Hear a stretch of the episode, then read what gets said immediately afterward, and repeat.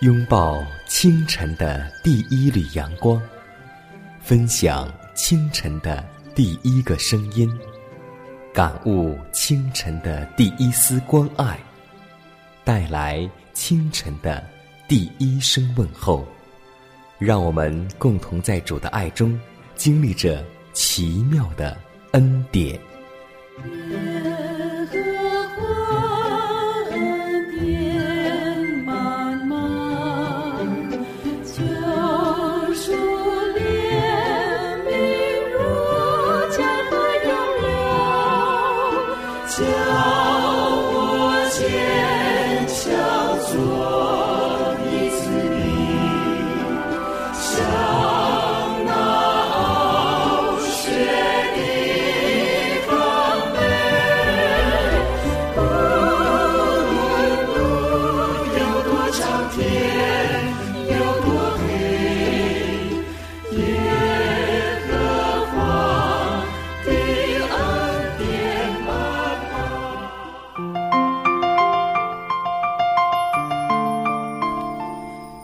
恩典从宝座流出，奇妙的恩典胜过罪恶前世。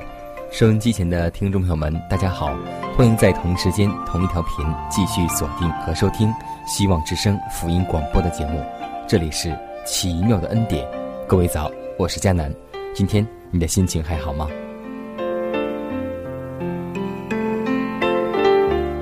在圣经当中有很多先祖、先贤以及先师。为上帝受了很多的苦难，以致最后失去了生命。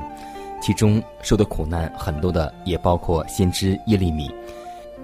因为自从耶利米蒙召的日子起，一直他到工作结束为止，他总是站在犹大面前为高台为保障，是人的愤怒所无法胜过的。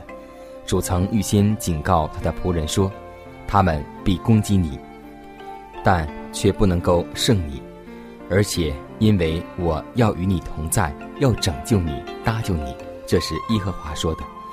而且，我要必搭救你脱离恶人的手，救赎你脱离强暴人的手。因为我们都知道，耶利米先知他的本性是懦弱和畏缩不前的，因此他渴望度一个安静的退休生活，不要目睹他所爱的国家那种执迷不悟的行为。但是，他的使命。和他的心因罪恶所造成的败坏而深为伤痛，他哀哭着说：“但愿我的头为水，我的眼泪为泉源，我好为我百姓中被杀的人昼夜哭泣。唯愿我在旷野有行路人住宿之处，使我可以离开我的民出去。”他蒙召所要忍受的侮辱是残酷的，他那敏感的心灵常被那些藐视他信息。并忽略他为他们悔改而操心之人对他所发讥嘲的见重刺透。他说：“我成了著名的笑话，他们终日以我为歌曲。”但是，就是这样一个先知，最后他遭遇了很多苦难。即使他很软弱，即使他很想过一个安逸的生活，但为了上帝的使命，为了上帝的工作，他失去了很多很多。所以，弟兄姐妹。有一天，上帝呼召你能够为他去做工，你愿意做吗？希望我们能够异口同声在主面前回答说：“主啊，我在此，请差遣我。”让我们共同为主献上一个祷告。亲爱的主，带着你的爱和祝福，我们一家人又蒙你保守，平安度过一夜。主啊，新的一天，你又这样恩待我们。让我们在你面前有生命的气息，我们愿意感谢赞美你的名，因为我们知道，我们属灵的生命也要借着祷告、读经、默想来吸取营养。求主能帮助我们每一个人都能够在清晨来到你的溪水旁来聆听这上好的真理，使我们这一天所行的一切都能够由主你来祝福。也祈求你为我们开辟一条亨通的道路，有天使护卫同行，有圣灵引导，使我们行在蒙福的道路上，能得蒙您的眷顾。如此祷告，是奉主耶稣基督得胜的名求。阿门。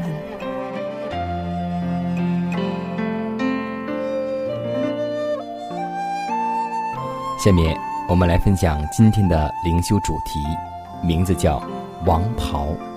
启示录第十九章八节这样说道：“就蒙恩得穿光明洁白的细麻衣，这细麻衣就是圣徒所行的义。”婚礼礼服的比喻向我们阐明了一项重要的教训。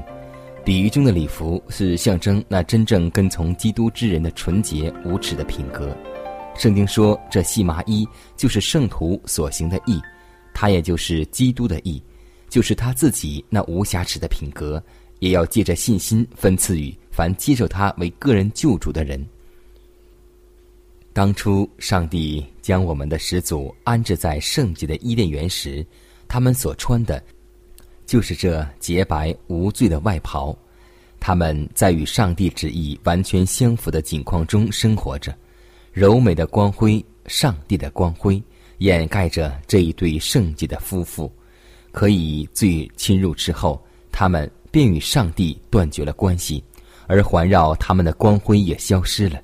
在赤身的羞愧中，他们便设法用无花果树的叶子变成裙子来代替天上的外袍遮身。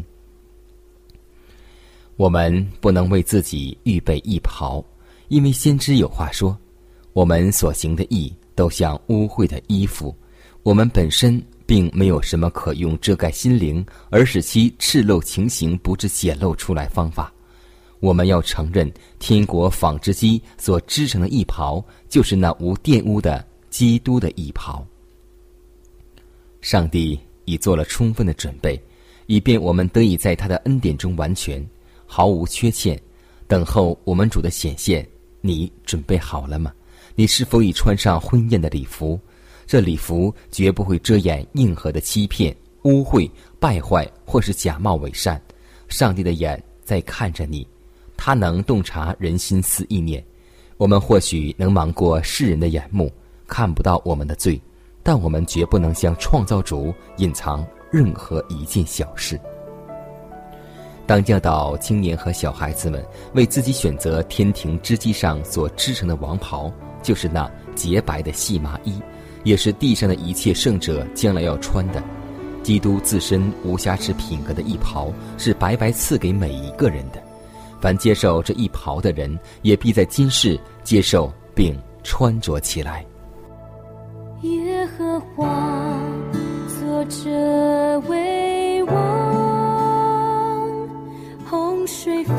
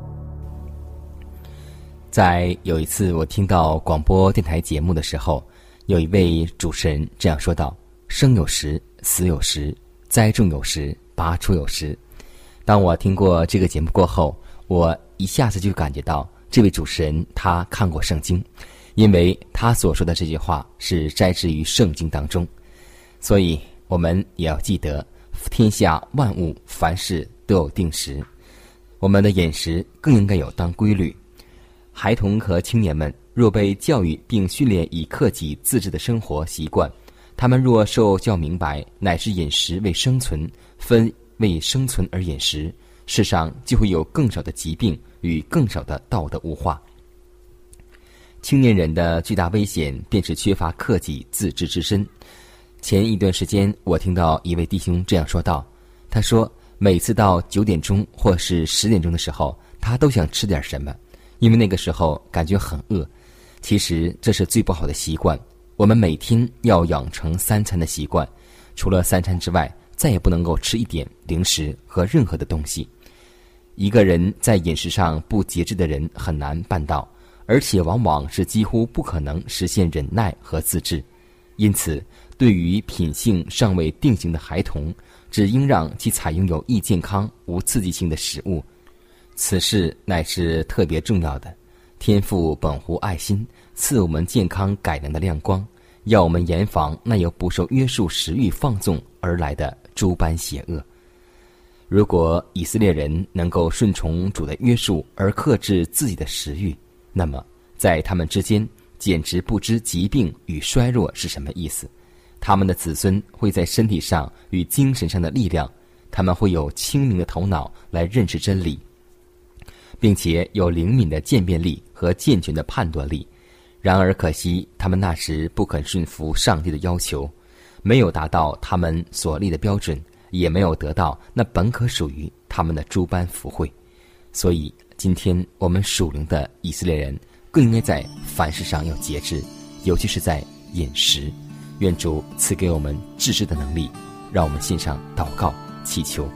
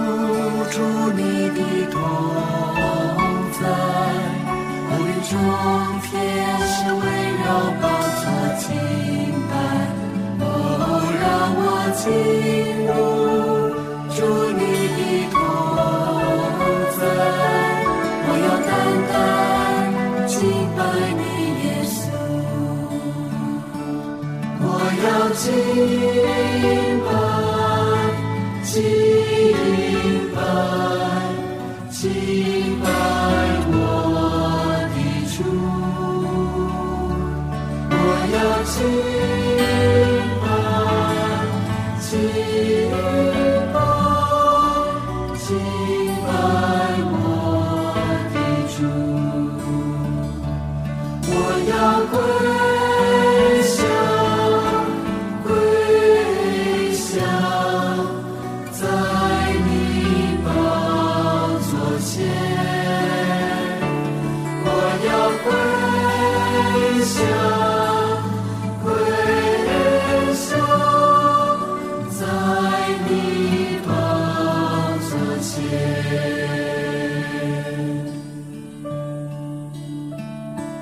让我进入住你的荣耀，我在你圣光中被你的照，哦，让我进。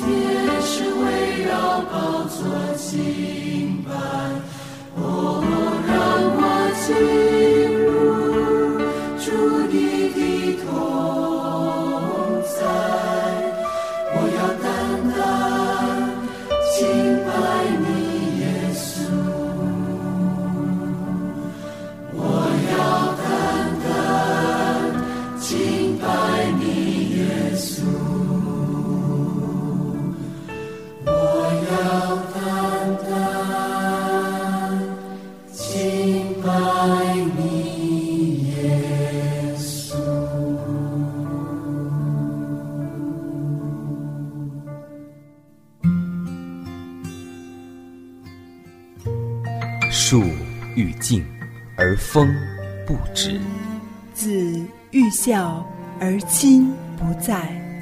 不要等到我们失去父母时，才想起关爱父母。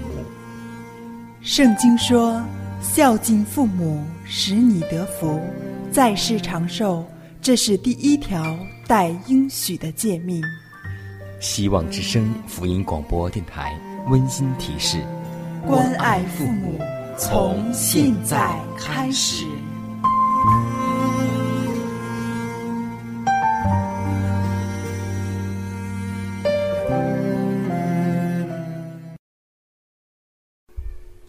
在生活当中，往往很小的东西却能够做成大事。比如说，在我们的生活当中，别针是少不了的。下面，迦南就要和听众朋友们共同分享一个别针的故事。从前有一个人，他的名字叫亨利。亨利爱上了郝斯达，可郝斯达的父亲嫌他很穷，给他一个条件：十天内交一千美元做聘礼，否则别提婚事。亨利绞尽了脑汁，他想，只有在发明上动脑筋。他注意到，人们在胸前别东西一般都用大头针，既容易掉，而且还扎手。于是他废寝忘食，发明了别针。亨利考虑到申请专利，可是得需要半年时间。为了郝斯达，他决定卖专利，以一千美元卖给了花店。郝斯达的父亲得知情况之后，骂他是个傻瓜。郝斯达事后也埋怨，可是亨利却十分平静，说：“有了你，比什么都好。”这是一个真实的故事，发生在一八四零年的事情。是啊，爱情之珍贵是非以珍珠宝贝所能比较，何况是区区千元的。箴言书三十一章第十节告诉我们说：“才德的妇人谁能得着呢？她的价值远胜过珍珠。”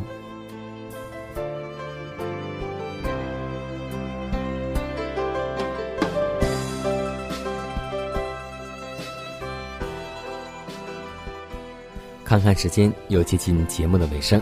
最后要提示每位听众朋友们，在收听节目过后，如果您有什么圣灵感触或是节目意见，都可以写信来给佳南，可以给我发电子邮件，就是佳南的拼音圈 a v o h c 点 c n。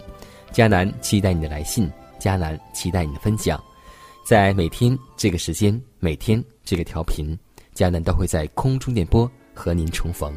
让我们明天不见不散，以马内利。